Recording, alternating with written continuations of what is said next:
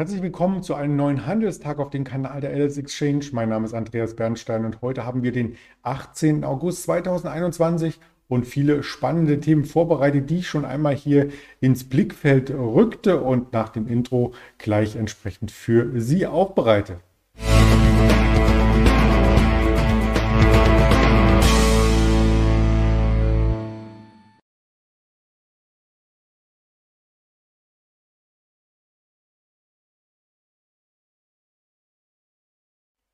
Wir möchten natürlich nicht nur über den DAX sprechen, sondern auch über äh, Themen, die die Märkte heute oder zumindest in der Zukunft bewegen äh, könnten. Und da habe ich mir neben dem DAX hier auch herausgesucht, äh, dass das Thema Afghanistan durchaus nicht nur eine politische Bedeutung hat und die Batteriehersteller möchte ich mir auch noch mal genauer hier mit Ihnen zusammen anschauen, denn da gibt es kursbewegende ähm, News beziehungsweise ähm, in der Tat auch hohe Volatilität, die man als Aktienhändler hier mit ins Kalkül ziehen sollte. Ja, am Mittag begleite ich das Ganze auch noch einmal mit einem Händlerinterview mit dem Patrick, direkt von der Alice Exchange gegen 11.30 Uhr auf diesen Kanal. Und wenn man sich den DAX anschaut vom Dienstag, so steckt er weiterhin in einer Konsolidierungsphase fest. Die Konsolidierung begann ja schon am Montag oder wenn man es um mit der 16.030 als Allzeithoch hier in Verbindung bringt, auch schon am Freitagnachmittag, denn dann hatten wir uns unter der 16.000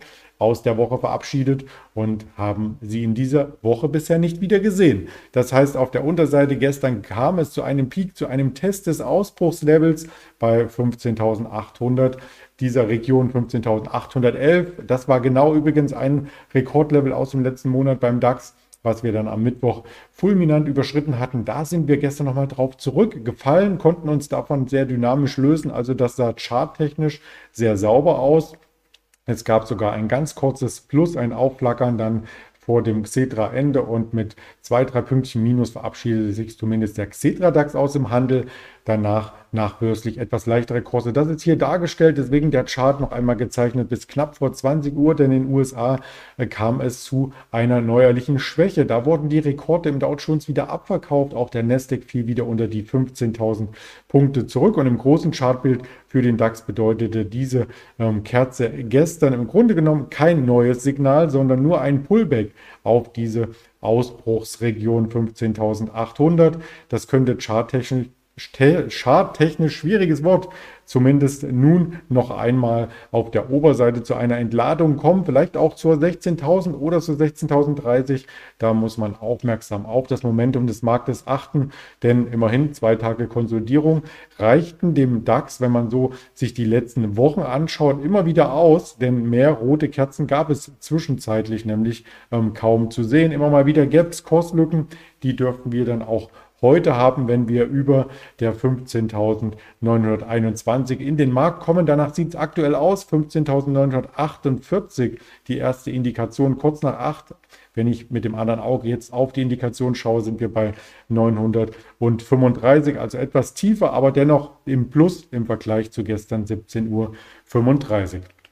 Ich möchte einige Themen hier ähm, entsprechend nochmal aufbereiten von einer ganz anderen Sicht. Wir haben natürlich in den Medien alle mitbekommen, was in Afghanistan geschieht, wie ähm, engagiert auch unsere Soldaten jetzt wieder sind, um die letzten ähm, ja, Helfer und auch Botschaftsmitarbeiter dort aus dem Land zu schaffen. Da möchten noch sehr, sehr viele tausende Menschen das Land verlassen. Ob das gelingt, das ist auch eine politische Frage. Da wird vielleicht im Hintergrund jetzt schon verhandelt, aber rein wirtschaftlich ist sehr, sehr spannend, wie das Land dasteht und was es überhaupt dann ähm, wirtschaftlich machen kann. Denn vom Terror allein kann man ja logischerweise nicht leben. Das ist ja keine ähm, ähm Wirtschaftsaufgabe, sondern ähm, das ist ja eher etwas, was andere einschüchtern soll. Aber die gute Nachricht für Afghanistan als Land insgesamt ist, dass es sehr, sehr hohe Bodenschätze gibt. Also es gibt Eisen, es gibt Kupfer, es gibt Lithium vor allem und es gibt auch Gold. Das wird insgesamt auf einen Marktwert von mehreren Billionen Dollar geschätzt. Also man spricht hier von atemberaubenden Rohstoffvorkommen in einem kargen Land. So heißt es in einer Ausführung eines ehemaligen Oberbefehlshabers der US-Truppen, der in Afghanistan sich das angeschaut hatte. Und auch Kobalt ist vorhanden. Ähm, das war immer mal wieder im Mittelpunkt bei Auseinandersetzungen, bei Bürgerkriegen und so weiter. Und Rohstofflieferanten möchten natürlich einen Zugang zu diesen Rohstoffen haben. Und deswegen ähm, ist das Politikum auch in Richtung China ähm, natürlich geprägt von diesem Wissen um die Rohstoffe. Also die US-Geologen schätzen, dass Afghanistan insgesamt über Rohstoffe von drei Billionen Dollar verfügt. Das soll in den Böden schlummern. Lithiumreserven, die sind etwa so groß wie die in Bolivien. Und Bolivien ist ja der weltgrößte Lieferant dieses Rohstoffs. Also man hat somit das Potenzial als Afghanistan, als Land an sich, äh, zum äh, Saudi-Arabien für Lithium zu werden. So wurde es damals in der New York Times ähm, skizziert und ja, das habe ich noch in Erinnerung bzw. recherchiert und wofür braucht man dieses Lithium? Natürlich für wiederaufladbare Batterien, für Handys, für Laptops, für Elektroautos.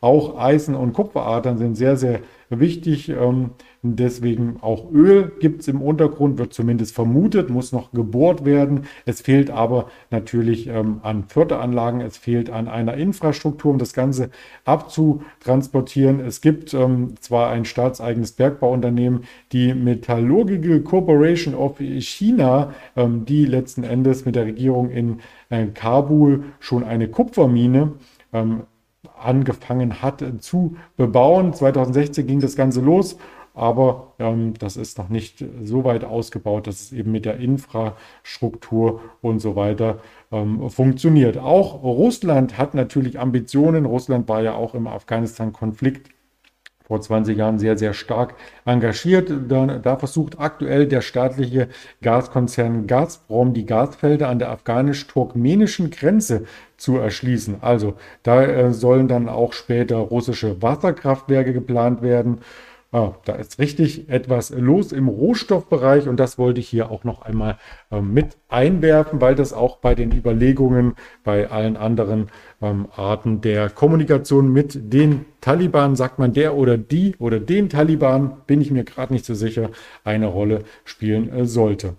Ja, ein ganz gänzlich anderes Thema. Bevor wir nochmal zurück auf Rohstoffe kommen, möchte ich einschieben. Und zwar gab es einen Datenklau bei T-Mobile. Und da ist die große Frage, ob hier auch die Telekom äh, mit betroffen ist oder ob das Ganze ähm, naja, ich will nicht sagen, eine Eintagsfliege oder auf ein Unternehmen begrenzt ist, weil ja Datenklau ein Riesenthema auch in der Vergangenheit bei anderen Firmen war. Man erinnert sich nur, dass die öffentlichen Verkehrsmittel lahmgelegt wurde, dass das Stromnetz, die Supermärkte hatten wir neulich eine Meldung ähm, aus einem Land, ähm, wo einfach dann nichts mehr ging im Supermarkt, weil eben die Kassensysteme versagt hatten. Und einem Medienbericht in den USA zufolge könnten nun mehrere Millionen Kundendaten entwendet äh, worden sein. Da geht es eben um T-Mobile, das T-Mobile US ist ja eine eigenständige ähm, Division, gehört aber dennoch mit zur Telekom, ist zumindest eine Beteiligung.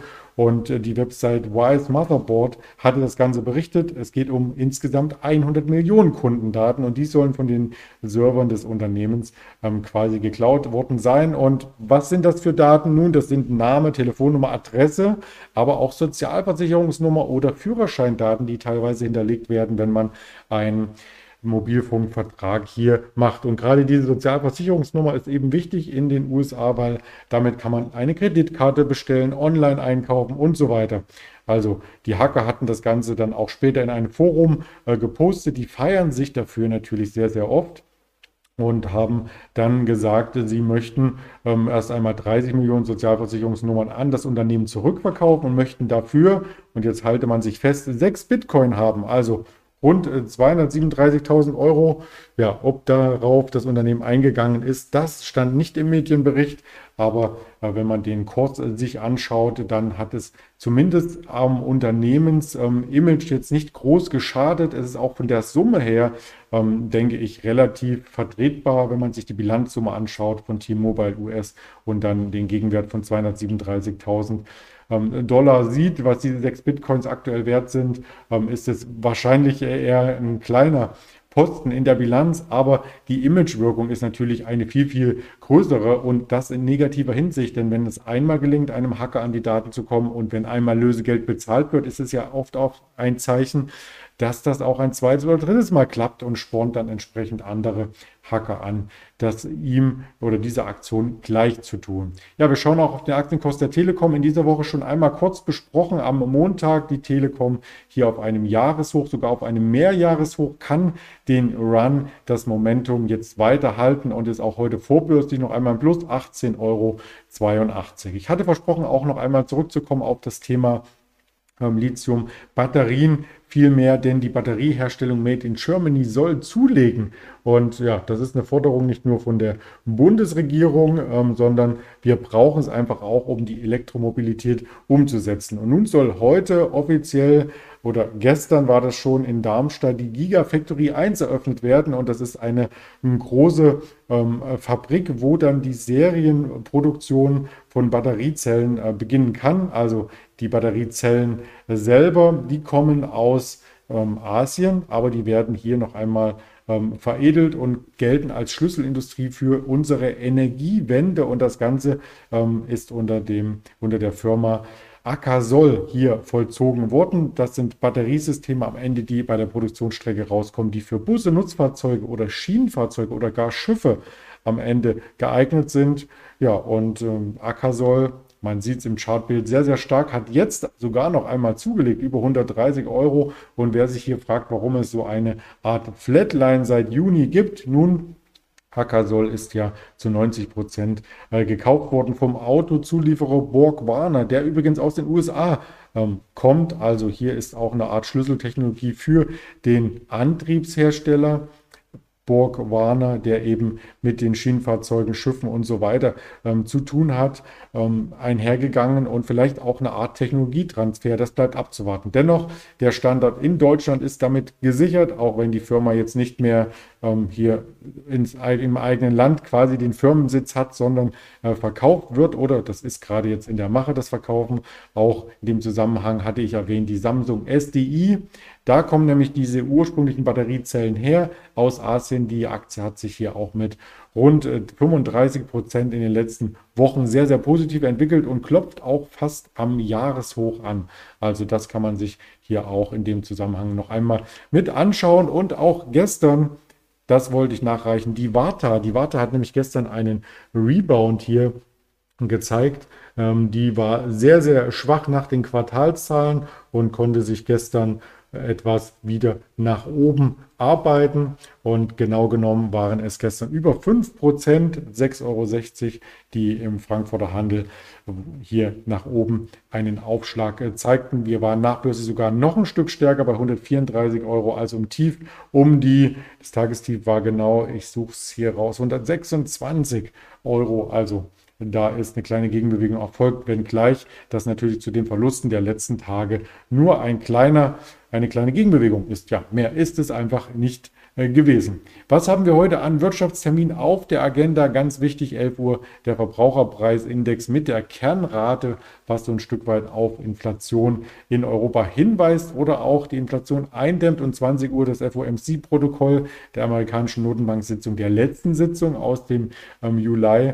Wir haben im August keine Sitzung, aber man kann da vielleicht schon von den Stimmverhältnissen ableiten, wie es weitergehen könnte von der Entwicklung her mit der FED. Und nächsten Monat wissen wir dann natürlich mehr darüber Bescheid. Auf diesen weiteren Kanälen werden wir im Laufe des Handelstages für die LS Exchange Informationen transportieren. Auf YouTube, auf Twitter, auf Instagram, auf Facebook und die Hörvarianten Spotify, Deezer und Apple Podcast sind ebenfalls verfügbar. Und in diesem Sinne freue ich mich, wenn wir uns zum Mittagsinterview mit dem Patrick noch einmal auf diesen Kanal einfinden. Gerne abonnieren oder kommentieren, freuen wir uns darüber und bis dahin einen erfolgreichen Handel. Ihr Andreas Bernstein.